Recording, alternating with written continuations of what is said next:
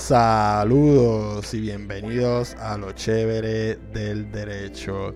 Eh, nada, aquí haciendo un mini episodio improvisado para darle un update de lo que pasó en la Corte Federal en diciembre. Eh, aparte del update que le di eh, la semana pasada. Primero que nada, pues el Tribunal Supremo rechazó ver el, caso de Box versus Henderson, pues que lo discutí la semana pasada, que tenía que ver con con las dos muchachas que querían estar en el certificado de nacimiento, eh, que eran pareja y, que estaban casadas y pues que, tuvieron una batalla legal en el estado de Indiana y pues eh, el attorney no estaba apelando esa decisión y pues decidieron que no iban a ver ese caso.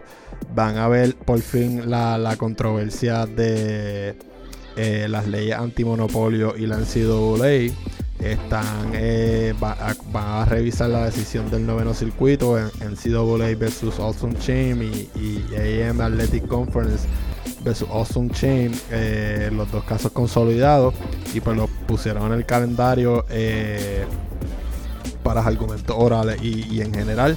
Esto es la controversia de pues verdad de la NCAA los estudiantes, los, pagos. Entonces, eh, el noveno circuito eh, decidió hace un tiempo que la NCAA pues estaba violando las políticas antimonopolísticas de la ley Sherman. Y, pues nada, la, la NCAA en su escrito a la Corte Suprema pues, pues estaba alegando de que está en juego toda la institución de la NCAA que, que ha perdurado eh, por más de 100 años. Así que pues nada, les, estaremos manteniendo al tanto con ese caso. También hay, hubo una petición esta semana eh, de un caso de, cuarta enmienda. Eh, yo soy un poco fanático de, de, casos de la cuarta enmienda. Y entonces hay un caso de California que es California versus Lange.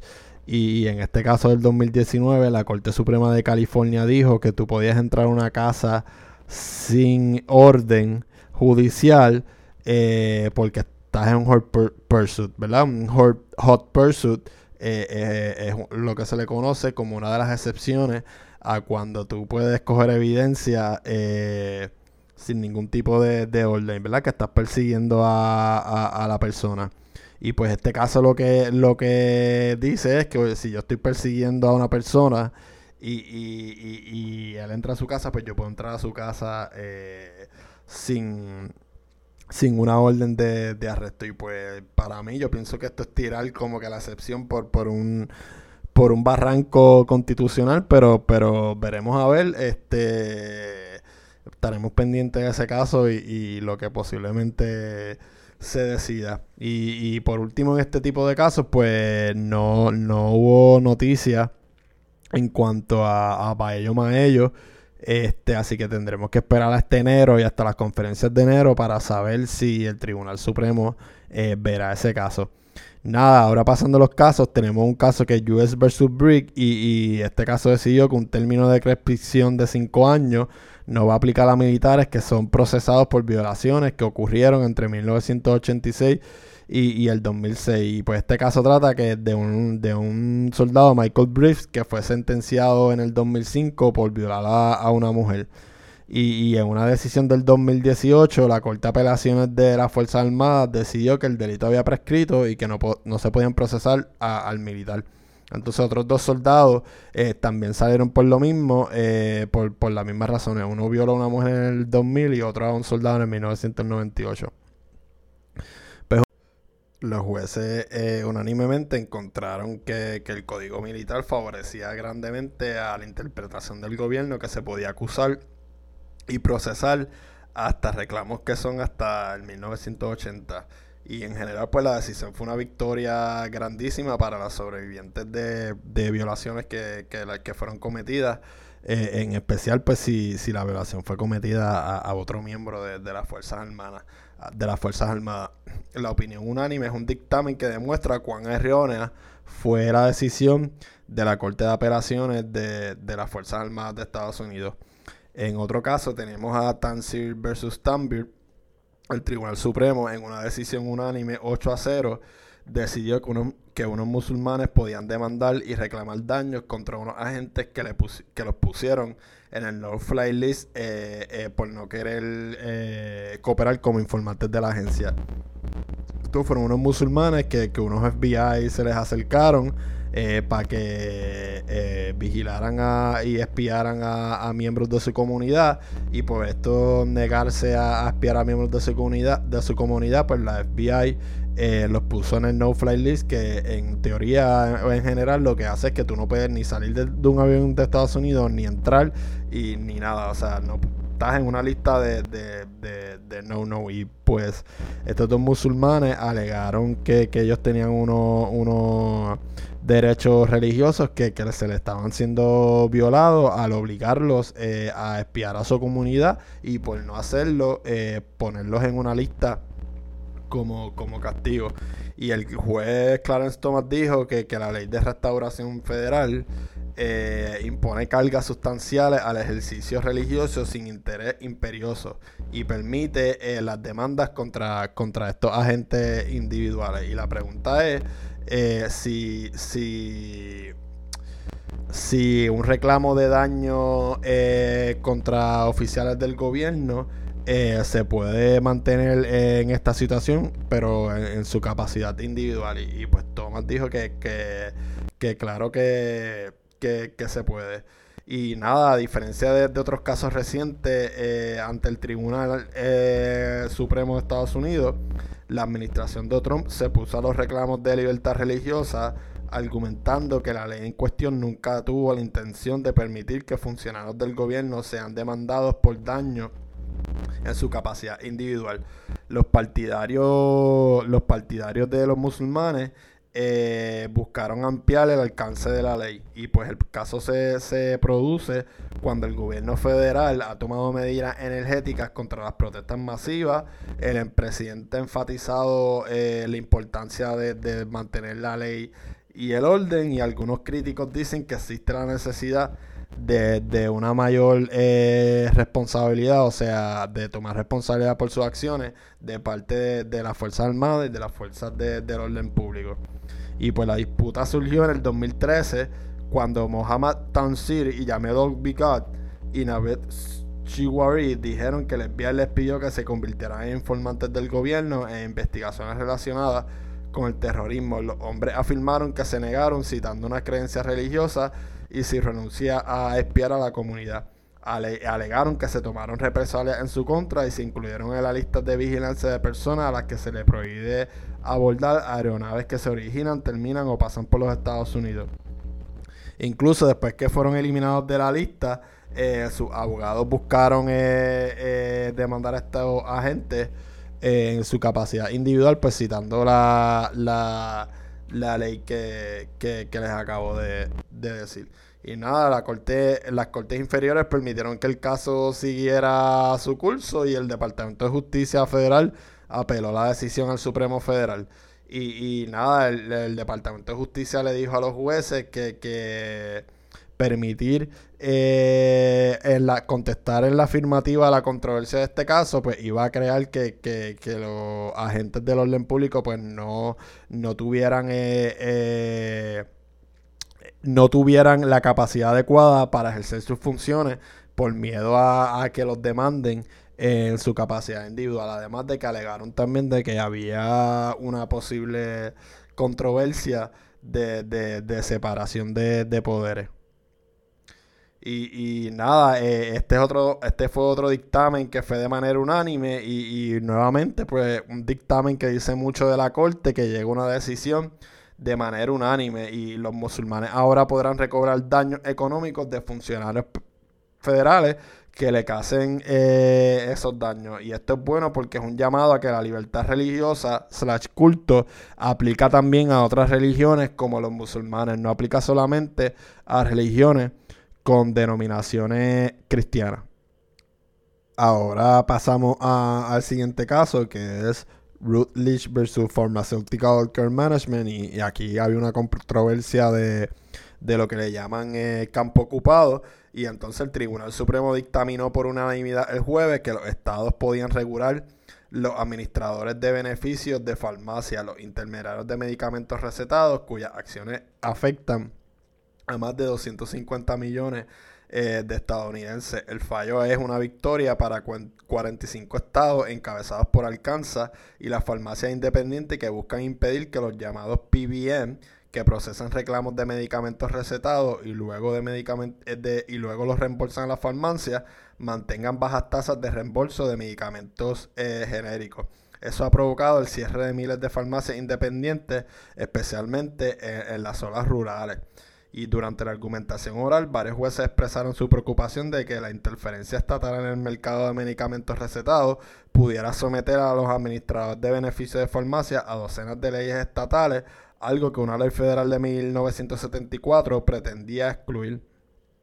La Asociación de Administración de Atención de Farmacéutica, el grupo comercial para la administración eh, de beneficios como CVS, Kerma, Optumes y Express Script, argumentó que la ley de seguridad de los ingresos de jubilación de los empleados de 1974 reemplaza las leyes estatales como la, como la que alcanza aprobó eh, en el 2015 a, reemplaza pues que, que, el campo está ocupado.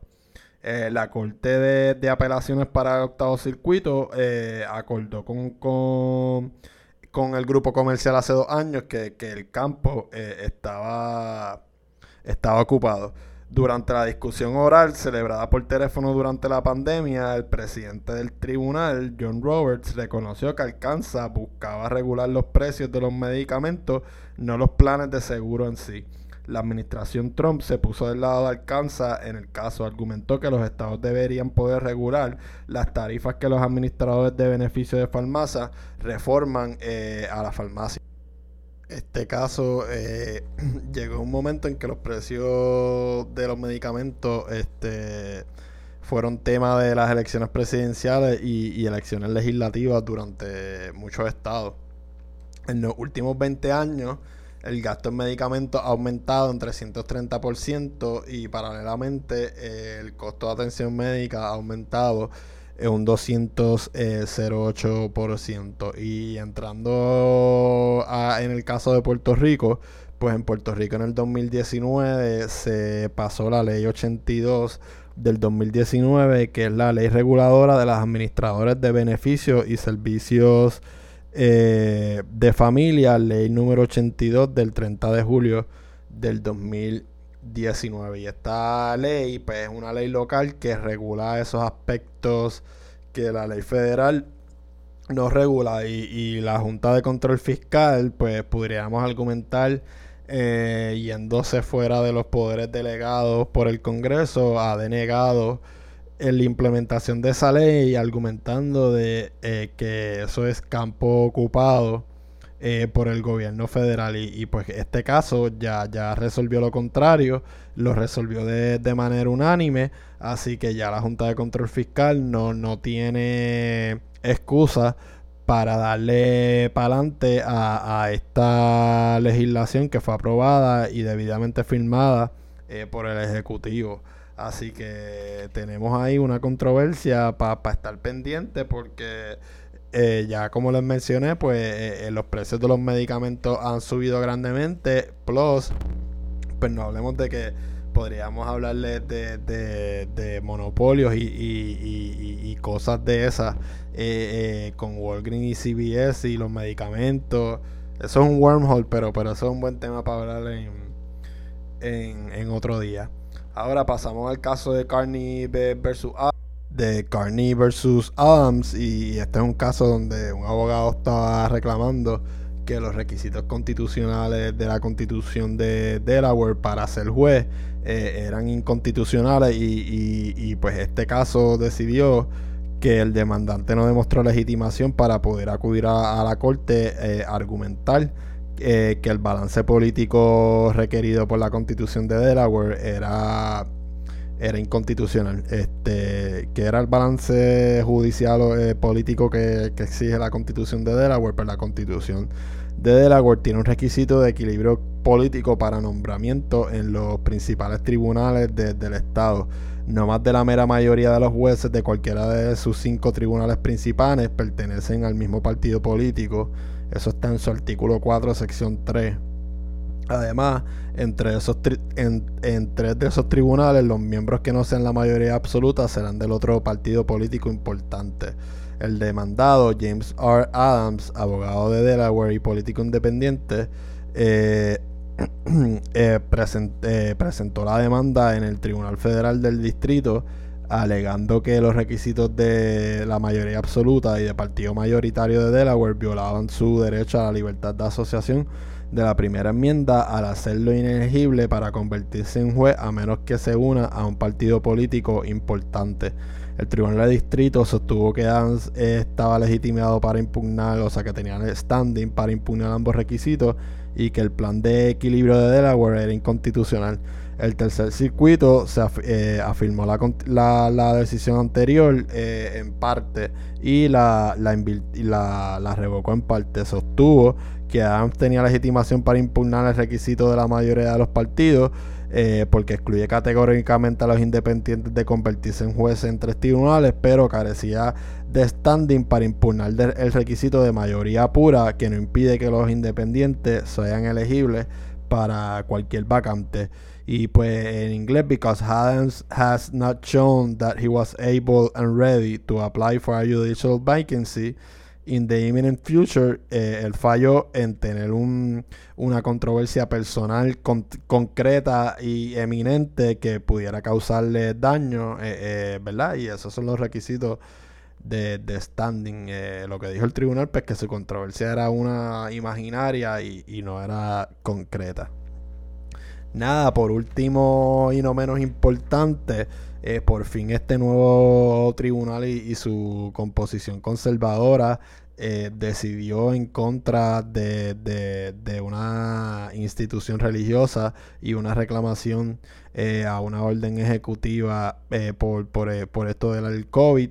Y nada, yo les hablé en el episodio de la semana pasada de estos casos que, que había una unas escuelas en Kentucky que estaban pichándole a la orden ejecutiva y pues que estaban pidiéndole al Supremo que, que les dieran extensión eh, de su aplicación eh, de las órdenes ejecutivas por, por, por cosas por, por cosas religiosas. Y pues por fin eh, el Tribunal Supremo decidió en contra de estas escuelas y eh, validó eh, esta orden ejecutiva de, Kentucky, ¿verdad? Dos jueces conservadores, Alito y Thomas, hubieran dicho que, hubieran eh, cogido el caso, pero que no, como quiera no, no, no, no iba a prosperar, pero, pero, pero ajá, fue, fue una victoria, ¿verdad?